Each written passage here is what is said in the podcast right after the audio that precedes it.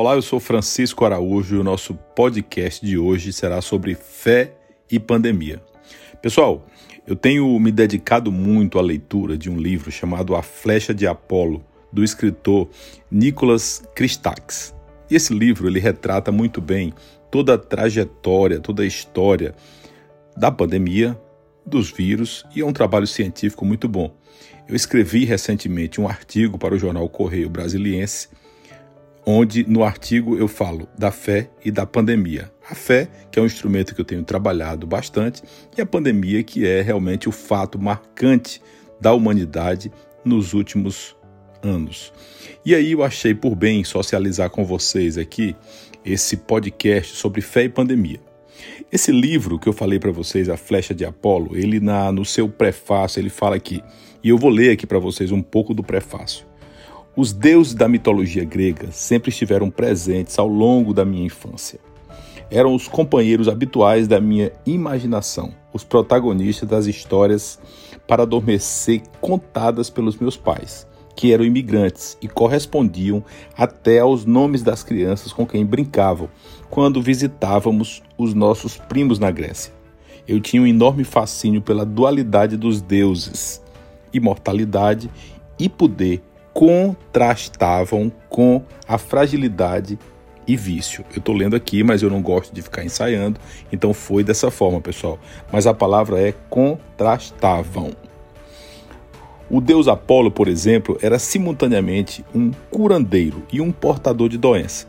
Durante a guerra de Troia, com o seu arco de prata e aljava, lançou uma praga sobre os gregos para os punir por repartarem e escravizarem Criseide, a filha de um dos seus sacerdotes favoritos.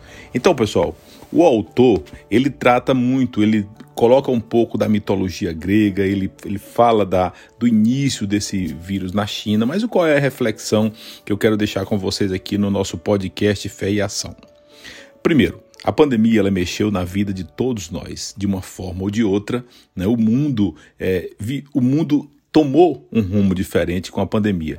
E naturalmente esse processo já está passando, essa coisa de primeira onda, segunda onda. Tudo isso está passando como tudo na vida passa, e a partir de agora nós precisamos reorganizar a nossa vida. Nós precisamos reestruturar o nosso caminhar. Daí o nosso trabalho com a criação, eu como criador do método Fé e Ação, dos 18 passos para caminhar com fé. E nessa rearrumação da vida, nós precisamos fazer uma rearrumação social, espiritual, coletiva e individual. Muita coisa mudou, coisas que, por exemplo, ensino, que nós não imaginávamos que poderia acontecer agora online e está praticamente em todos os lugares presencial online, como nós chamamos de híbrido. Essa organização, pessoal, requer de cada um de nós um desprendimento de fé muito grande.